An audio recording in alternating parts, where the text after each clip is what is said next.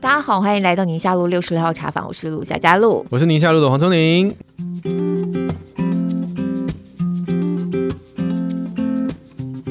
我们在今天节目正式开始之前呢，我一件事情一定要先讲，要不然我觉得我晚一点就会忘记。然后这、啊、我昨天我女儿跟我讲的时候，我就觉得我要把它记下，然后跟大家分享。什么事？你知道单脚拉屎很危险吗？啊？哈这么大声？单单脚拉什么？单脚拉屎很危险。我 我一定要先讲，因为我等下就忘记了。我这么有创意的人，我现在很难想象站着、蹲着、坐着单脚单脚，啊，什么意思？好啦，dangerous，好笑，请给分。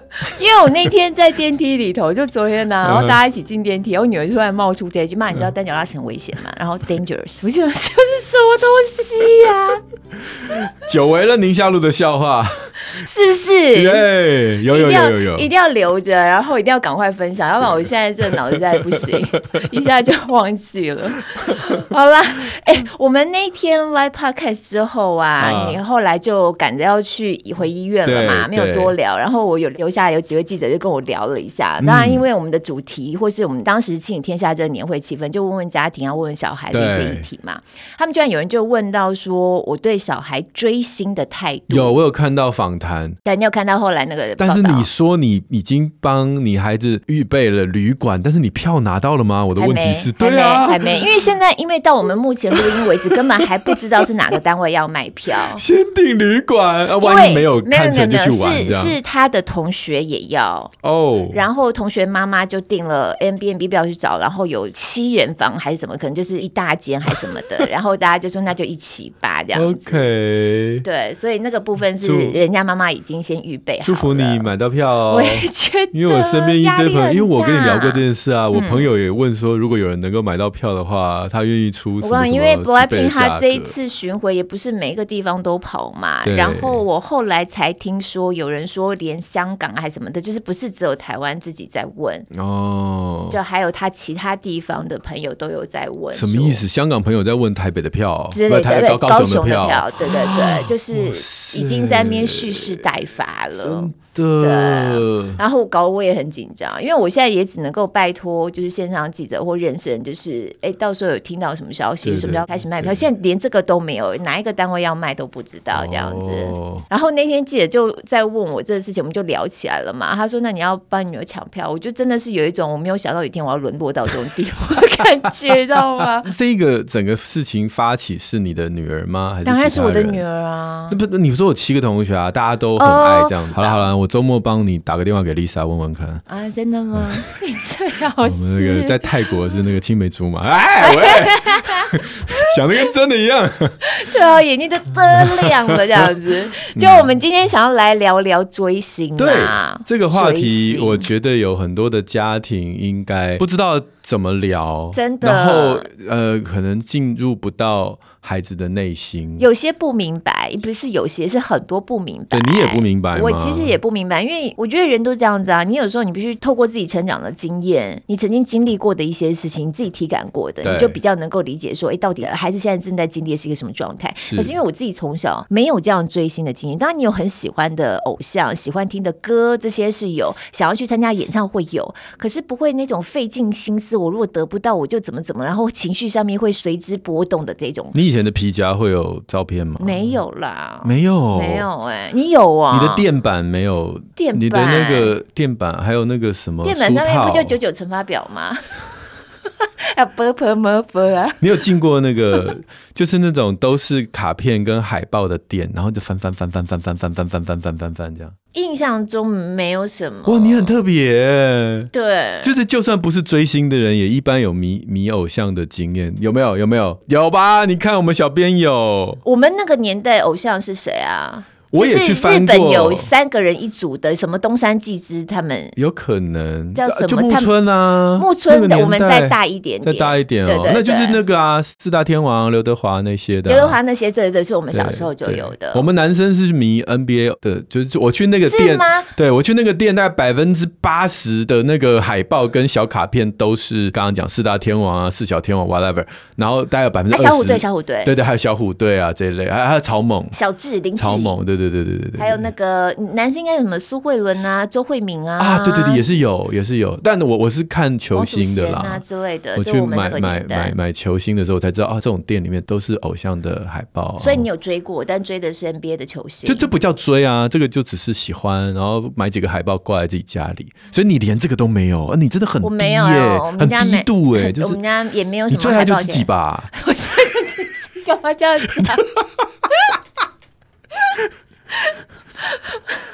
好，其实我没有办法回应。原来不追星的人最爱就自己就对，这是什么结论呐？我今天本来还想问你说是什么样的人格特质，呃、特别会想要追星，或特别对这个没有很强烈的情绪反应。结果你你已经给我答案，就是就爱自己人就不会想追星。开玩笑，开玩笑。不过我们今天都没有真正所谓追星的经验，嗯，什么去机场接机的啦，在旅馆楼下等的啦，或者是买票常常播的，对对，或者是参加歌友会这种。所以我们今天你也不懂，我也不懂，那只好找懂的人来了。对，找到追星的本人这样子。欸、我们今天邀请到来宾厉害了，厉害了，从小追星长大，大龄追星少女。哎、欸、，wait，这是你写的吗？对，我本人写的。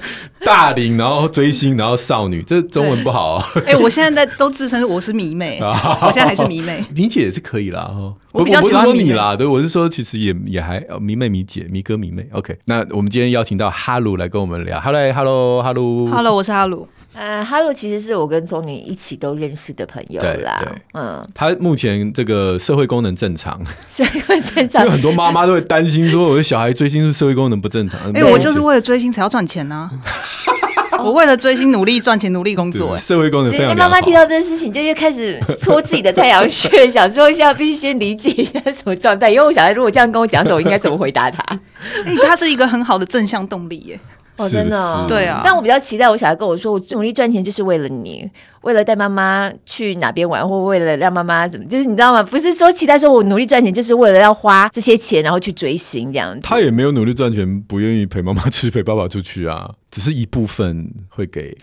其实我们今天就要聊哈鲁的这个，从你的视角啦，尤其你在过去从小时候追星到现在，对，那心境上一定有变化，身边的人一定有变化，而且我们也想要透过你的自述来了解一下，如果我们的孩子在你那个青春少女的时候。我们怎么样去跟他对话聊天？我我觉得我们今天主题不是要阻止小孩追星，就给钱吧。哎哎哎，是不是要阻止小孩追星？是不是？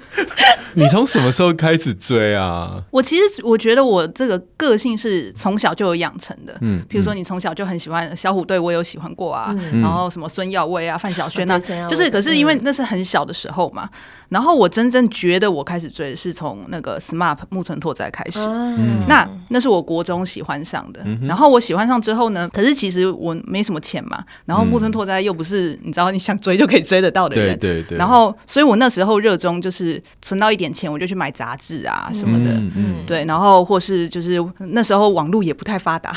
好像暴露年龄，然后因为他们日本对于肖像权也是弄得很严，所以其实你能搜到木村拓哉照片也没有那么多这样子。可是你就是靠这些露水来生存。对。对，那可是呃木村拓哉对我的影响是非常非常大的，因为我人生所有的志向都跟木村拓哉有关。例如，因为他那个时候演了一部，他跟田村正和演了一部呃叫《协奏曲》，然后他演建筑师，然后我那时候就想说，我也要去当建筑师。哇，那他然后演别的，你不就想当别的了？没有，我我很认真的为。为了这件事努力到我高中，嗯、然后我很努力的想要读建筑系，嗯、然后最后是家里不允许。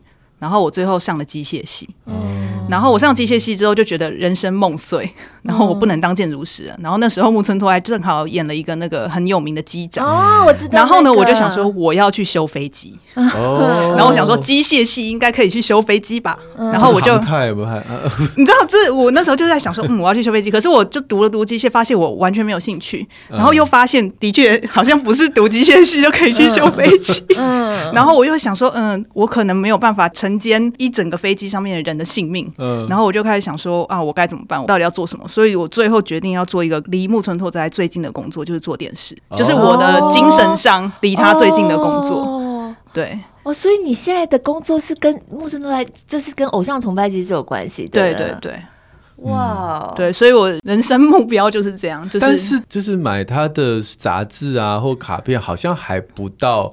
我心中追星的那个，对对对，因为对面这位露露小姐，她小孩要买 Blackpink 票，也是类似的概念，这应该你不会很担心嘛？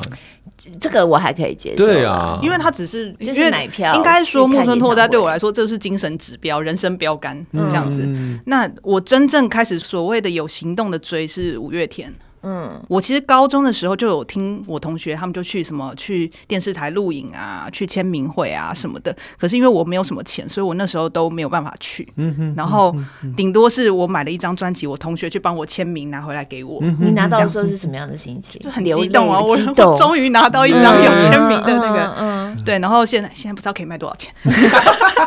对，然后我真正开始追是大学的时候，因为我的成长过程不是很快乐啦。然后到大学，然后因为不是。我喜欢读的戏嘛，更不快乐。然后很多不快乐底下，然后我就开始追五月天。你不是真正的快乐，有这首、哦，有五月天呐。对不起，对不起。我觉得我想要先说一件事，就是。呃，所有我觉得追星这件事啊，最快乐的时候，其实是你没有见到他们本人的时候啊。所以一见到就不快乐啦。你一见到的时候，你会开始有比较。哦，就譬如说，我今天买了票去看了演唱会，嗯，我发现我三千块的票跟他的三千块的票，他在最前面，我在最后面。嗯，你知道都是那个区，可是我在第一排，我在最后一排。然后他们对他招手，他们没有对我招手。哦，你知道在那个瞬间，或是我买了八百块的票，然后我看到五千四的那个位置，多好多好。嗯，我觉得。那个瞬间，你会突然产生那个比较，不像你看 MV，你怎么看，全部人看的都是一样的画面。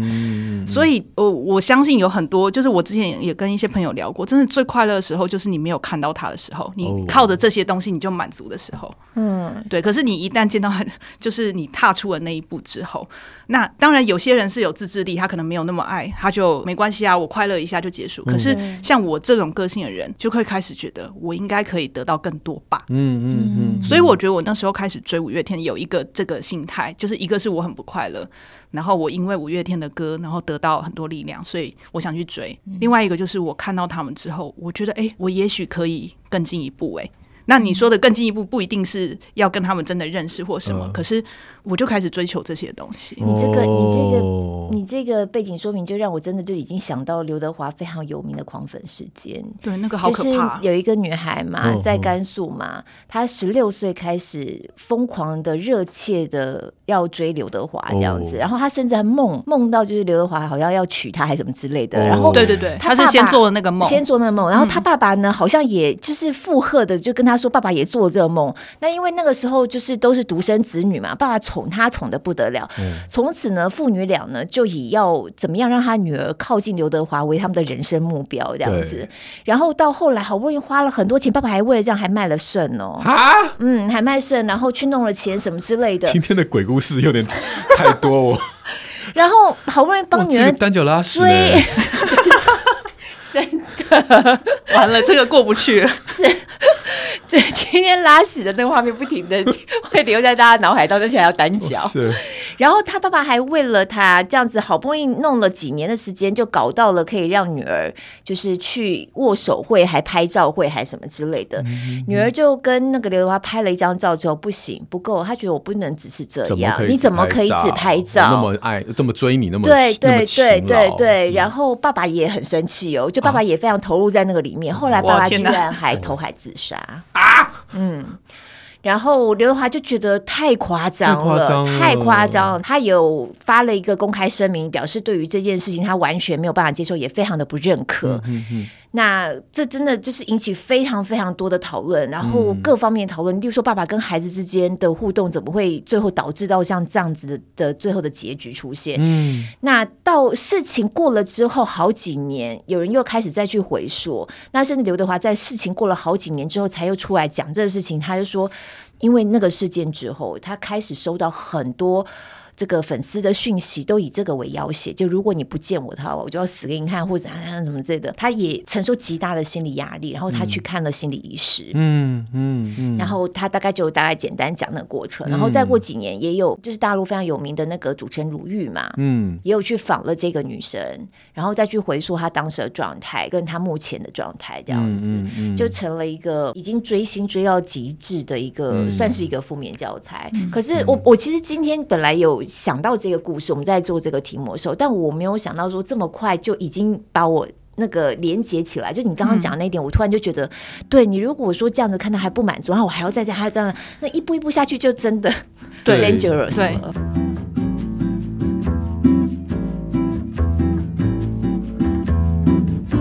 反正我之后又去追了一个韩国团体叫 SHINee，嗯，然后在 SHINee 里面我听过一个鬼故事，就是他没有实现，可是他是一个鬼故事。就是那时候呢，SHINee 有个成员，然后他呃有一个海外的粉丝，然后得了绝症，然后非常重的病，嗯，所以他见到他的时候，他把他身上一直戴在身上的一条手链，然后就送给他，就是有点像祝福他。对，然后他也知道这个人真的时日无多了，这样。然后这是一个很好事嘛，对。可是你就会在网络上、Twitter 上看到，就是说啊，如果那个重病的人是我就好了。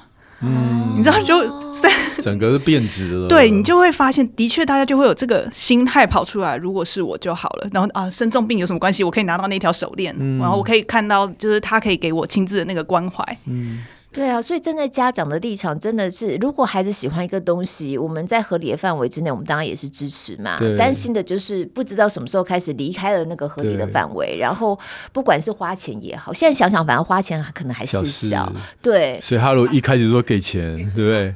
不过我想，我想收拢一下我们今天的主题。我想接下来我想要得到几个，请哈罗跟我们分享，就是健康的追星跟不健康的追星，因为我觉得哈罗一定在这个中间有游走过，嗯嗯嗯，然后另外一个就是追星，我们刚刚好像讲到这个话题就要讲坏，那好的部分是什么？对孩子的心理的健康是什么？那不健康又是什么？就是我想，我想我们待会儿会往这两个方向收了。那你就继续讲你的故事吧。后来怎么样从这个开始有一些不健康的心态，然后你在这个健康跟不健康的拿捏是，你有你有觉察到吗？或者你开始做什么样的调整吗？呃，我觉得我在当年追五月天的时候，因为我自己的状态是很不好的，所以我有很多就是现在看起来非常不理智的行为，像什么？嗯、像什么？哎，我我怕我讲了之后会不会走出去被人家？就譬如说，我刚才有跟露说，我有一次是跟我朋友一起跳上计程车，就是说跟着前面那辆车，嗯、然后前面那辆是五月天的车嘛，哦、然后其实我们也没跟到哪里啊，在台北市里面就到一零一门口这样子，嗯、对，然后这是其中一个，或是呃那个时候他们的工作室，我们大概知道在哪里，嗯、我们就会去那个 block 那边，然后开始绕圈，哦、因为我们不敢在门口，哦、因为门口有监视器，对，所以我们会在那边绕圈绕圈，看可不可以遇到认识的人。你绕七圈，那个房子就倒了。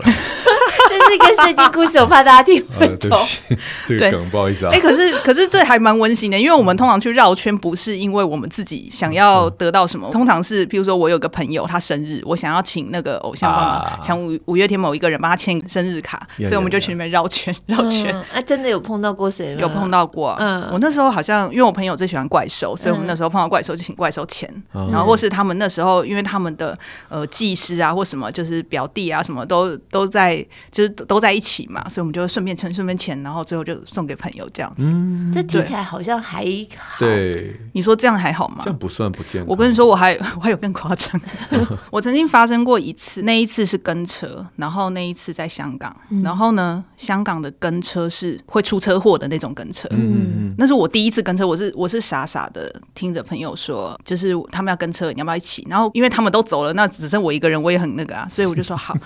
我第一次搭上那个车，我觉得我在那台车上快死了，嗯，因为他真的就是贴着那个车，然后不停的，你知道香港的那个交通很乱，他为了追上那台车，真的是你就看到不同的在跟车的车包夹那一台偶像的车，对，然后要贴着他，你知道，然后偶像压力也很大，然后你知道有一些，因为像我是被吓坏了嘛，那有一些人是会在这个状态下还想要开窗，然后拿相机去拍，哦，你知道真的很可怕，我那一天真的觉得太恐怖了，然后结果。好不容易到了一个地点，然后那个对象他就生气了，对，他生气了，然后对着我们粉丝骂了，嗯、就是真的是开骂，嗯，就说你们为什么不能不尊重人？这是我私人时间，你们为什么要这样子等等？对，就骂骂骂骂完，然后我很难过，我非常难过，嗯、你被你的偶像骂，你当然很难过，嗯。可是你知道那个时候，我那时候认识的一个人，他说出了，就是我到现在都记得那句话，就说我只是想再看他一眼，然后呢，他就继续跟下去。嗯，你知道那一天的行程就这样跟下去。然后我之后是因为我不能被抛在那边嘛，所以我就只好就跟着，我就跟着。可是我很难过，很难过。然后我就一直想着，为了多看他一眼，就是就算就算侵犯他的私生活，你们也没关系嘛。嗯，那我之后才发现，的确有一些粉丝是对于这件事很热衷，对于稍微的加入他的私生活是很热衷，而且他们会觉得我没有干扰到他啊，我没有伤害他。我虽然有就是在他的私生活周围游走，可是我没有伤害他。可是我一直在想说，这个心态到底对啊？所以你那时候已经已经。就有一点觉察，就是透过旁边的这样的观察，对，对这件事我非常难过。你在自己追星的过程当中，你看到有一些真的更疯狂，或是你你其实会怎么样去观察这些人，或者你会觉得这些人他们是因为什么样的心理状态，以至于他们有这样外界没有办法理解的从从从本来只是单纯的追星到一个不健康的行为状态。你知道，在《爱家好医生》里面 有一集讲到匮乏，嗯，匮乏，然后人心的匮乏，然后会变笨。你知道人匮乏之后会变笨，所以有可能是他需要被看到，他需要被关注，他有这方面的匮乏，然后他移转到的对象在偶像身上，然后他极力的想要得到那个可以满足他的匮乏的。我觉得我也是匮乏，你一眼就好。你也曾经是，是我我也觉得我匮乏。嗯，怎么说？就是你在一个呃，就是原生家庭里面得不到。足够的关注，或是得不到足够的爱，或是赞赏的人，嗯嗯嗯、你在追星里面，你会得到莫大的成就感。莫大有，你用莫大。譬如说，你花个钱，我今天花了钱，或是我花了很多很多时间夜排排队，嗯、然后餐风露宿，然后寒流天，然后我那时候寒流天穿着一件登山外套，还下雨，嗯、然后坐在外面睡一个晚上，在路边睡一个晚上，嗯、然后进去里面站第一排，就是我觉得我获得了该有的东西。嗯，然后而且你是是是是那个一个眼神吗？还是他们可能也不需要一个眼神对你哦，他们可能就是像他们一样，平常在舞台上表演出现。对，对我来说，这就是我得到的报酬。OK，对，但是当然更好的状态是我很努力，我很努力，我举着，譬如说举着这种手幅啊，举着看板，是让他看到我，这当然是 bonus，对不对？对，对。可是基本上，我觉得这是一个。你付钱就可以得到成果的东西，是，然后你努力就会得到成果的。我很努力，我去了机场，我可以看到他一眼，那就是我的成果。哎，我说真的，这比我在家里得到我爸爸妈妈的称赞来的简单的多嘞。就是以我的家庭来讲，嗯，努力在跟父母希望他多看你，还不见得有期望的结果。而且，而且偶像通常不会骂你嘛。他们不会说你成绩不好，你就不喜不要喜欢我。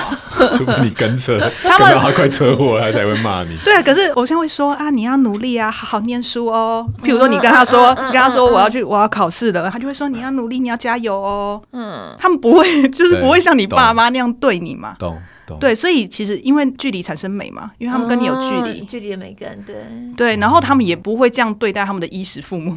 你有曾经真的跟你的某一个偶像会有对话过吗？就是有来有往，他知道你是谁，他写哈鲁什么什么的，你好吗？加油哦，没有那种。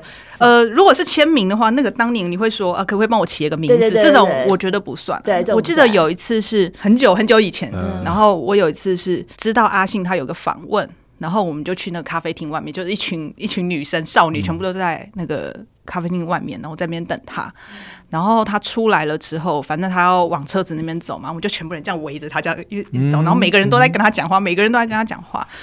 然后我那时候问了一句说：“你知道我是谁吗？”他说：“我知道啊。”然后就讲了我的本名。嗯，哦，真的。对，然后。这是一个，你说阿信啊，嗯，阿信。然后那个时候啦，他现在一定不会认识我。那还有一次是我印象很深刻，是三更半夜，真的是过了十二点，是他在中广呃下班，然后你知道在松江路上，然后我你知道只剩两三个粉丝，因为已经过了半夜了，是我们站在中广的门口等他下班，嗯，然后他出来，然后我拿着我忘了我那天拿了什么，反正我要给他签名，我就说你可以帮我签名嘛。然后你知道我在那个瞬间看见有一个人，他从一个普通人状态，他就马上。上切换到艺人状态，然后就对我说：“好啊。”然后对我笑，然后就说：“好啊。”可是我会签得很丑哦，愿者上钩哦。我说：“好。嗯”他就帮我签。然后你知道我在那一个瞬间觉得哇，有人愿意这样对我哎。嗯嗯嗯，你知道那个是我在家里得不到的东西。哎，对，就是你的小孩如果去烦你，这边我觉得我我有一部一半的答案了吼。所以如果是要到这种我们一般外界普遍觉得比较不健康的罪行，这背后有一些心理状态有一些有一些原因的哈。嗯，对。匮乏，yeah. 而且这种匮乏真的是在呃属于情绪层面的、嗯、心理层面的匮乏，内在的匮乏。但反过来讲，也因为这样，这个过程你有得到一些激励，有一些鼓励，对不对？所以我们刚刚从健康跟不健康中间那条线，我们大概也不用切得太明确，但是我们大概心里有一个答案了。那。好的部分，我们来聊聊开心的事吧。嗯嗯、所以从追星的这个过程，嗯、你刚刚有提到追木村的爱，让你对至少在那个时候对人生目标有一点点，就是、嗯、啊，我不知道决定什么，就决定这个吧。嗯、因为木村这样、嗯，那其他还有没有什么有趣的故事？我觉得之后，因为我出了社会，我觉得你当粉丝，就是如果你在前期已经是塑塑造出这种个性之后。你再出了社会，你会很快乐，因为你赚钱了。哦，赚钱了！你还刚刚讲赚钱就是为了要追星，不是吧？哇，你赚钱了，然后，所以我之后开始追 SHINee 的时候，我真的太快乐了。我天哪，就是我把我所有的钱，然后拿去，譬如说飞到日本，飞到韩国。然后我有各式各样，就是飞来飞去的办法。嗯、你们是自己单独行动，还是有一群人都会一起这样子？都有哎、欸，可是我比较常一个人飞。嗯、你知道，我真的是学会了很多技能，譬如说怎么买票，嗯、怎么加入日本的会员，在你没有日本的手机的情况下。嗯，我记得你也会日文，不是吗？对，我就是因为这样才学。我是因为木村学的日文。你就是加入日本当会员，是他们的，例如说他们的粉丝会什么对对对，后援会之类的。对，然后。然后他们譬如说他们的票是用抽的，对，你知道有钱的感觉就是不一样，你可以一次抽个 七八九十张。你到底花了多少钱？不是你抽完过你花了多少钱在？不能算呢，我不能算。对，你抽完了之后，譬如说你抽完之后，你就可以选最好的那张票，其他票就让给其他的人。啊，我我我以前，然后我开始赚钱之后，我买五月天票也是这样，就是我努力努力的买，然后买个很多张很多张，然后我就我一度想听五月天演唱会，我早知道找你就好了。是不是？我这几年手气不是很好，所以你知道我不是很希望他们很红。啦，太红了又抽不到了。然后我觉得，一个是你有能力去做这件事的时候，让你很快乐的。我觉得那是某一种程度的优越感。我不确定这是不是优点，可是这的确是满足你的优越感。我能感了，就是这种呃，我做得到。能感。我觉得另外一个是。我在追 SHINee 过程中，我我画了非常多的画，嗯，那那是我很小的时候的兴趣。可是在我读到什么机械系什么时候，已经基本上已经我已经就不画画了。那时候，对我就不觉得我可以做这件事。可是我、嗯、我记得我那时候有为五月天画一些画，嗯，然后呢，我真正开始画是为了 SHINee。然后我发现大家人好好，就是你知道网络上人很好，就说哇，你画的很棒啊，嗯、你再多画一点啊。然后你知道在粉丝圈里画画。是会出名的，然后你画画是可以赚钱的，嗯，对。然后虽然我没有靠这个赚多少钱，可是你画画是有人会称赞你的，嗯嗯嗯，对。然后我就开始很认真画画，然后我在这边真的是得到很大的成就感，嗯。然后我就开始，呃，怎么说？就定位我这个粉丝，我的梦想，我的目标，其实就是我希望我的 idol 能够有一天看到我的画，嗯，他能够认出来我的画，他不一定要认出我这个人，可是他要认得出我这个画，他看到我举的。呃，手幅他可以看得出来说，哦，是这个人。这个东西叫手幅，就是手上大家拿像旗子一样，对对对，一个布条一样。对我们，譬如说像这种，我就是一次印个五百、一千张，然后去现场发。嗯，但这个不是就是送给大家，送给大家，因为对我来说，他们举起来，对我来说就是一个机会，给我一个机会让他们看到我的画，因为上面是你画的。对对对对对对。嗯，啊，你在这个现场，那个哈鲁拿的是韩文的这个手幅嘛，所以你这上面有写你的名字吗？上面没有写我名字，我看不懂。有有我的 logo 啊，有还有你的 logo，对啊，然后就是写某某某加油之类的，类类似这种。然后像这个就是写那个台湾饭来了，哦，对，就是这种通常就是拿到海外什么饭饭。饭饭是什么意思？没有没有饭就是 F A N 粉。哎，下次帮我们宁夏路画一个吧，可能要付钱，我肯定要付钱，比较我们不是他的 idol，了解了解了解。哎、欸，我我跟你讲，我我呃，我们就不讲谁了。私底下他有帮另外一个他喜欢的人画画，画到那人开店的时候，拿他画的画当做他的 logo。真的？那有付版权吗？有有有付钱，有付钱。哇，酷哎！是，是。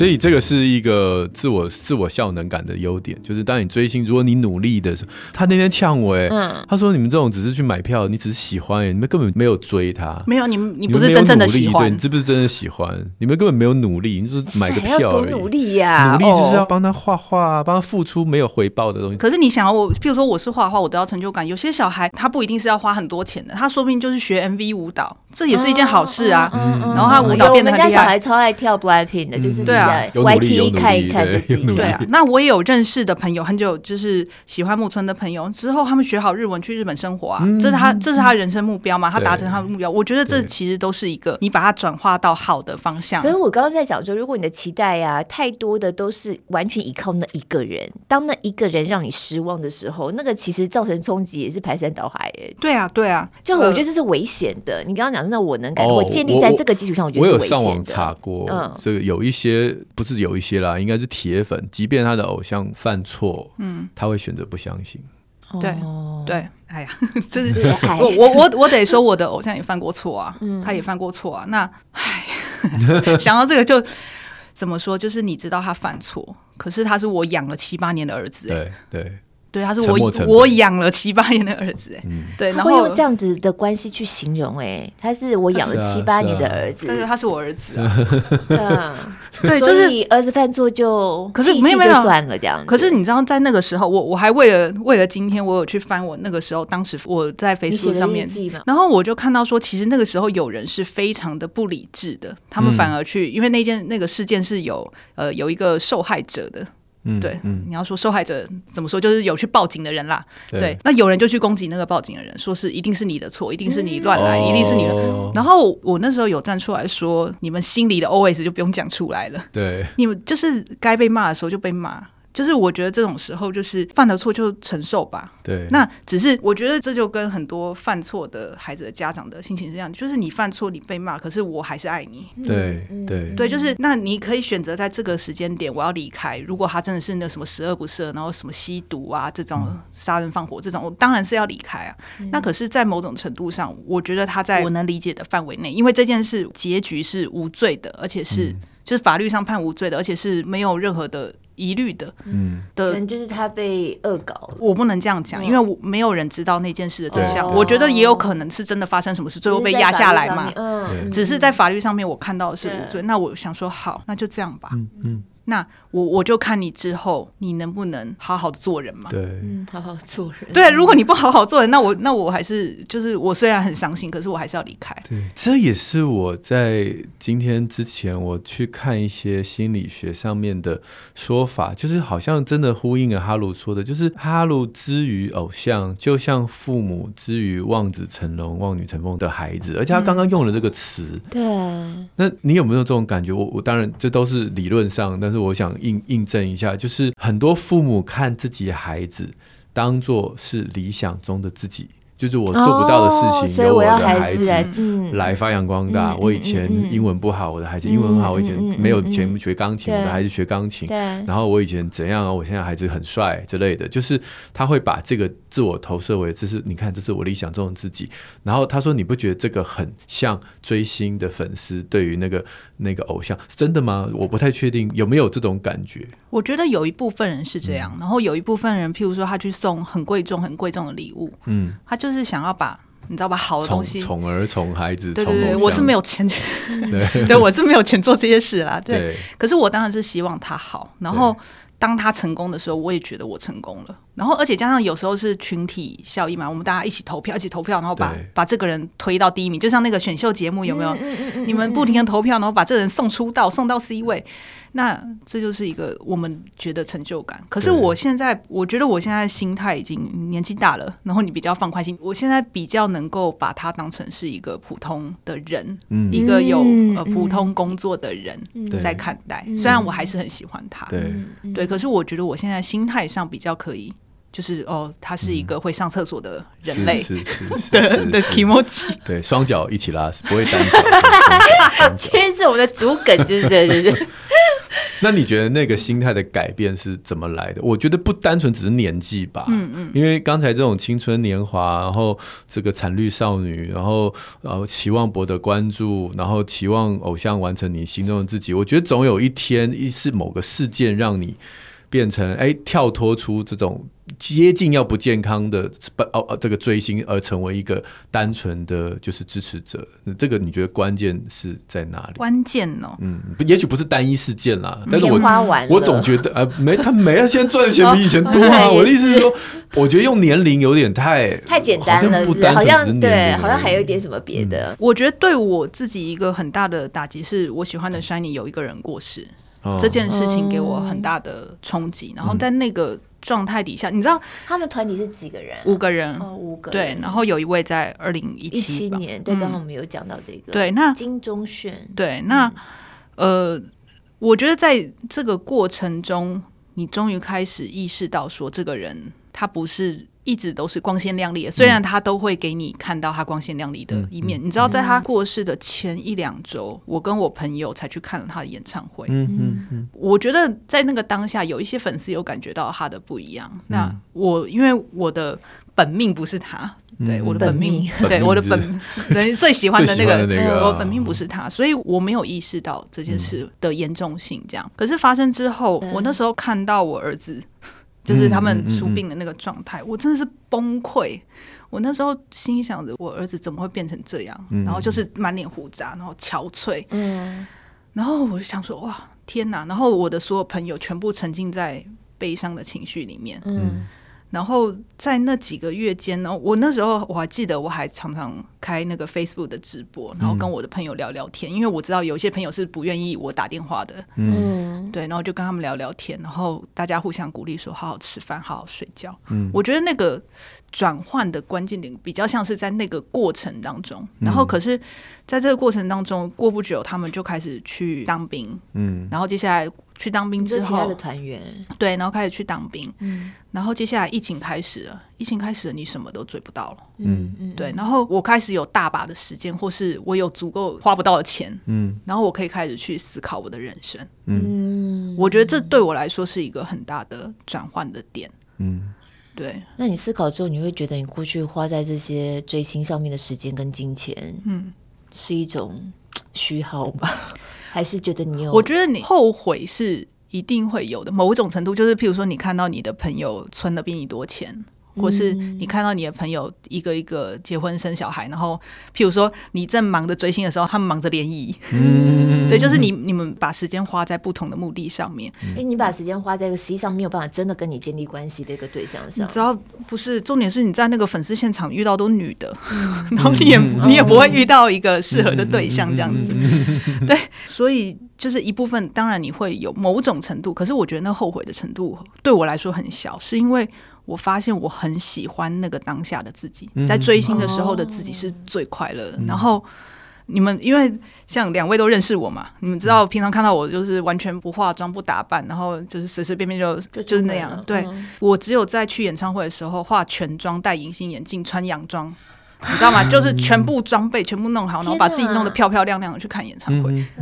然后我所有我觉得很好看照片，几乎都是在演唱会现场拍的。因为那个时候，而且那个就是那个好看，不是说我穿的很漂亮，而是我真的很快乐。嗯嗯嗯，就是我真的很快乐，所以我拍出来照片我真的很漂亮。嗯，对，所以我觉得，呃，我从一个就是我喜欢我喜欢那个偶像，就是转移到说我喜欢当下的那个我自己。嗯嗯，我觉得是这对我来说是最宝贵的事情。但你。喜欢的那个样子的自己，你也不用在那个场合才出现呐、啊，你也可以平常就是你喜欢的样子出现啊。我觉得这就是你在现实当中很多的不满足，你在现实当中很多，就是你到那个现场的时候，其实你不用去想工作、啊，对啊，你不用去想一切让你很痛苦的事情，嗯，对，你在那边就快乐就好。嗯，我我突然想到一件很有趣的事，因为你刚刚提到了“孩子”这个词，然后我就是想说，你如果以后你真的生了小孩，嗯。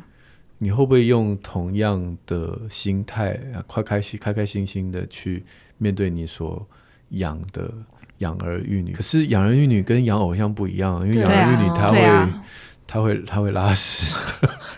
应该 应该这样说，我会我会有一个想法是，我觉得我会有这么多的呃追星的行动，是因为我的确没有办法在我原生家庭里面得到满足。是。可是如果我今天有小孩，我给了他足够的爱，给了他足够的这些东西，那他为什么要把他的目光定睛在一个虚幻的偶像身上？是。他如果从我这边已经得到了足够的东西，他就。他就不会成为那种像我这样的粉丝，他就会成为那种、嗯、哦，我喜欢他，哦，我去学学他的歌，跳跳舞。对对对，对，他就不会成为那个到过头了的那个状态，对，就不会不对。那如果我我是能够好好的教养他的话，嗯、我我觉得是有差的。所以真的你在追星的那几年，你身边一起疯狂追的那些人，他们的心理状态或他们的原生家庭或什么的，你有观察到有一些特质是一致的吗？或比较有一些的吗？有一些，嗯，就是有一些的确你看得出来他们在家里是不被满足的。嗯，那有一些是嗯、呃、重男轻女的。就是特别是会非常投入的，或是或是他们可能像我一样，我们到了三十岁，哦哦嫁不出去，嗯，对我们就是嫁不出去。你就是在生活中会有一些这种这种东西。我我，我突然很有这种感触。你看你去偶像的时候，的确，我我现在开始在 picture 在想象，对啊，在那个地方我可以做我自己，我可以不用管别人的评价，因为我们的目光都是一致，然后大家享受这个过程，嗯。可是你在现实生活当中，随着你年龄长大，你没有有没有找到第二个或第三个场景，也可以这样做自己？显然不是今天来宁夏路录音的这一天了，因为 有点紧张嘛。但是你知道，因为我们私底下，我们当然我们跟哈鲁私底下偶尔也会见面，你还是会觉得说，这种太近距离的。见面你还是会在意别人的想法眼光，然后很讲话小心翼翼。我我可以理解这种感受。那你有没有找到别的地方可以慢慢的取代？不要说取代了，并存就好了。就是也有让你可以很坦然自若的做自己的样貌。我觉得我现在越来越越来越自在，已经比之前越来越自在。嗯，可是怎么说？我觉得每个人都还是有自己的。就是一个小天地吧。对对对。怎么说？就是譬如说，我是有好几个粉丝朋友是现在成为我现实中的朋友，然后我们会约出来吃饭。然后，而且你知道，这些朋友他们是跟你没有任何利益关系的。对对，所以你聊什么，他们就接受什么，我们就可以互相啊。嗯、你要骂老板就骂老板，嗯、然后你要讲家里的不愉快就讲家庭的不愉快。嗯、所以他们反而成为一个就是很好的倾诉的对象。懂。对，那所以我不觉得说我一定要另外去找一个什么什么什么，然后反而他们也转化成为我很好的朋友。嗯，对、啊。但那就是个场合啦，对，对不对？对，然后所以你知道吗？就是我们到现在其实有时候我们坐下来聊，我们已经不聊我们喜欢的 idol 了，嗯、我们也不关不关心他们最近在干嘛，嗯、因为你知道最近疫情，你根本去不了嘛，你去不了，已经回到自己真实的生活现场了。所以你们聊的就是你们真实生活当中发生的事情，对啊。那譬如说，我也会跟他们聊说，哎、欸，我要来录 podcast，我很焦虑，我焦虑死了。你们可不可以提供一些鬼故事给我？一一开始就有一个低级笑话。低级笑话。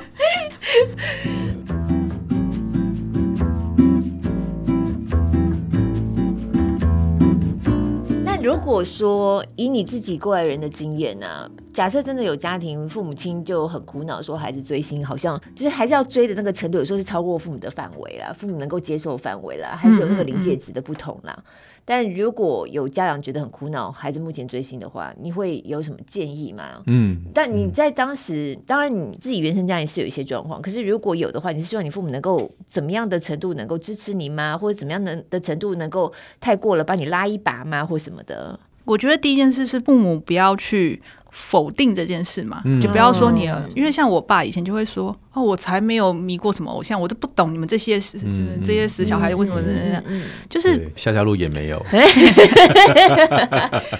对。就是就是你第一件事，你不要否定这件事嘛，因为譬如说你在我面前否定五月天，然后跟我说啊，五月天啊，这五月天变了啦，嗯、五月天，哎呦，你都不懂啊，什么赚的钱都变了啦，哦、对，那可是你不了解在。我的人生的那个状态底下，他给我多大的帮助与支持？嗯，对。然后，譬如说，你去跟我讲木村拓哉演戏演的都一样啦，然后你他有什么有什么了不起啊？什么什么什么？可是你不了解我这个人，我如果没有木村拓哉，我不知道我人生要做什么。我那个那个当下，我不知道我要做什么。那你们又不在那个当下。对，嗯，对，对。所以我觉得第一件事是你不要去否定他。嗯，他喜欢一定有他的原因。然后我觉得你会喜欢一个偶像。某一个程度是这个偶像你看到跟你很像的特质，嗯、另外一个是他拥有你没有的特质。嗯，我觉得这两个是可以并行的啦。嗯，对。那所以像我喜欢的温流先生，对、嗯、我儿子，就是我有感觉到说，我跟他有某种程度的相像，嗯、是呃对人的距离感，嗯、因为我们两个都不是很亲近人的人，是。虽然看起来可能还蛮亲近人，可是其实都是有疏离感的。我喜欢这种疏离感，嗯，所以我很喜欢他。可是他也有我没有的东西，我很羡慕的东西。对，那身为父母，第一个除了就是不要否定。之外啊，会不会有父母就会觉得说：“哎呀，那我来跟偶像来抢一抢哦，抢你的关注。”会不会有一些父母反而走这个走歪了路，走歪了？呃，像我妈现在就去追星啊，就我妈也开始，妈也开始练起那个怎么跳 BLACKPINK。对。所以，所以一起追，然后不要好像在吃醋，不要再抢人那种感觉吗？我自己是，你不喜欢，我不喜欢，我妈就去追他的啦。我我妈是真的有在追啦，那个六十几岁的老人家真的有在追啦。对对对，六十几岁追法应该不大一样吧？哎，他也去演唱会哦，之前也是飞韩国、飞日本，也会飞韩。对对，只是可能需要我的协助，帮他买票子。没有啊，他为了我去学韩文，他为了那个偶像去学韩文，韩文比我好。嗯嗯嗯。所以，所以父母除了不否定之外，下一步呢？那要要不要不试图的去了解孩子喜欢这位偶像的原因呢？我觉得就像我刚才讲的，就是你可以去了解他到底喜欢这个人的特质是什么。嗯嗯嗯，对，因为我们没有一个人会去喜欢这个人很糟糕的特质。对，对他一定是我认同这个特质，所以我喜欢他。Okay. 对，我无论是譬如外表上，这也是一个特质嘛。嗯、那或是他个性上，或是我很喜欢木村的一个，是他很认真工作。然后，呃，木村有一个故事，是他小时候他怎么学游泳，是他爸爸把他丢到海里面，然后让他想办法学游泳。嗯、然后，所以我常常在想的是，哇，他都没有放弃，我凭什么放弃？嗯嗯，对，那。所以这个对我来说就是一个不放弃的特质。嗯，我喜欢这个特质。那所以我觉得，如果家长你可以抓住这个特质，然后去那叫什么正增强，我们用那个比较高级的术语，就是正增强这个特质。嗯，我觉得是好事啊。嗯，那你也可以去称赞这个偶像嘛。嗯，对，虽然孩子不一定，孩子可能会觉得，嗯，你这个人干嘛来跟我抢那种感觉？对，可是。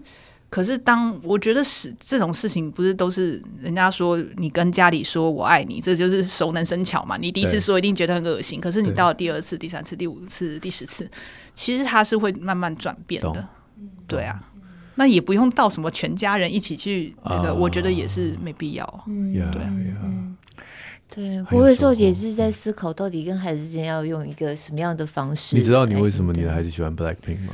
就是他觉得他们很漂亮，然后跳舞跳的很好，哦、嗯，然后就很，因为他们比较不是走那种非常可爱女团的，嗯、有点个性的这样子。但我觉得我有时候就也算是一种。还蛮开心的，就是他们愿意跟我讲，例如说 BLACKPINK 出了新专辑，他们的 MV，然后他们会赶快跑来跟我说：“哎、欸、妈，你看、啊、好不好看？你觉得这首歌唱的好不好啊？你怎么怎么？”嗯、他们会跟我像这样讨论，嗯、我觉得好听哎，嗯、我就我然后我也会跟他们讲，我我现在可能觉得还好，可能再多听两次我会我会比较喜欢什么之类的。嗯、但是我们会有像这样互动，像那时候我们家孩子跟我讲说他想要去 BLACKPINK 的演唱会，然后我听听在高雄，我想说这么远，嗯、我这辈子从来没有，天哪，我都去了韩国了，对我没有参加过。不在台北市的演唱会，你知道吗？嗯、而且这一生到现在参加场数还大概就是五以内，屈指可数，对。然后我想，天啊，要到高雄演唱会，我一时之间我没有办法接受。我后来想了一下，我觉得孩子如果真的蛮关注在他们唱歌跳舞喜欢这件事情，然后他这辈子的第一场演唱会，他人生当中第一场演唱会，跟妈妈一起去，对，是妈妈在旁边，嗯、对，希望他不要觉得扫兴，对，就是。我的人生第一场演唱会旁边的那一个人，然后是是我生命当中也扮演重要角色的，在那个重要的时刻，那我宁可是我呀，对啊，我我不要是其他臭男生，对对对对。对，哎，这应该是爸表这样子，就是如果对他来说是生命当中很很重要的一个 moment，我希望我能够跟他一起经历的一个想法。在想，我今天听完哈鲁讲，我觉得我还是谨言慎行好了，因为我觉得我小孩哦，他高敏感啊。他那天就跟我说：“哎、欸，有一首什么什么歌这样子。”然后我就去听，然后我第一时间我就 我就否定了那条歌。然后就不好听。我没有说不好听，我说这条歌好听是钱砸出来的。哦，就你知道有些歌一听就是钱砸出来的。对对对。然后他就说：“那那你觉得哪一首歌不是钱砸出来的？”然后我就大概心里开始觉得说：“哎呦，我不要，我不要不小心踩到 线。”对对对，我赶快就说：“啊，你以前喜欢那个偶像的歌就不是钱砸出来的。”嗯，赶快假装一下我们。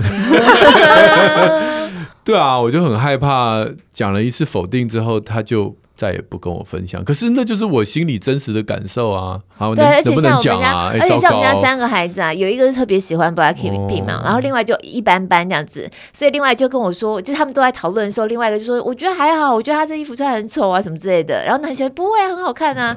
然后我就觉得他们自己彼此之间会，就在我们家讨论这件事，好像也还算持平，就感觉我真的是就事论事来讨论。所以那我能我能不能讲啊，哈喽？如果今天你跟我说，你可以接受人家就事论事来讨论的偶像吗？还是都一定要？我现在比较可以。是啊，就是我我们那个十几岁孩子的年龄，当然不行啊，那不行。好，好，我以后会谨言慎行。是，都只能说很好嘛？还是说就是？可是那你为什么喜欢？我我也很害怕，我我我超级害怕有人跑来跟我说，我也喜欢木村拓哉，我也喜欢 SHINee，我超级害怕。可是你喜欢的都是这些一定很多人喜欢的人啊？不是，可是因为譬如说有人跑来跟我说，我很喜欢木村拓哉，那我心里 OS 就是，你有像我一样把他当成人生的志向吗？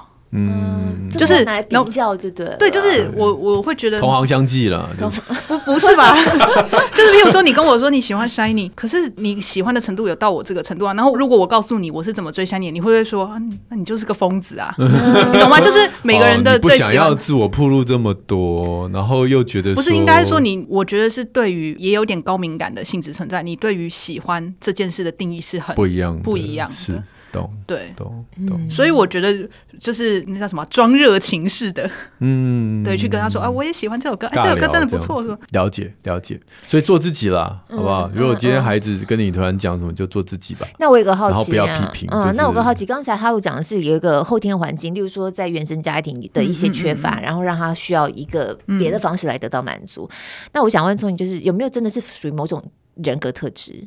会比较，我猜是有，可是那个无法改变啊！你不觉得哈鲁家应该有遗传吧？他妈妈哦，对啊，因为我我我是我们家里面就是做事最容易半途而废的人，已经是最容易半途而废的人。嗯，我们家其他人都是，你你意思说，如果你一路到底要追，就是追到底啊？我妈追到底啊！哦，你知道她那时候，我妈应该不会听。我妈那时候突然有一天迷上了周杰伦，已经是在周杰伦周杰伦出道红很久了，红很久，对，红很久的时候，然后我妈就开始。你知道我们家真的是大概三四天内，全部都是周杰伦从第一张到那个时候所有的专辑，所有的。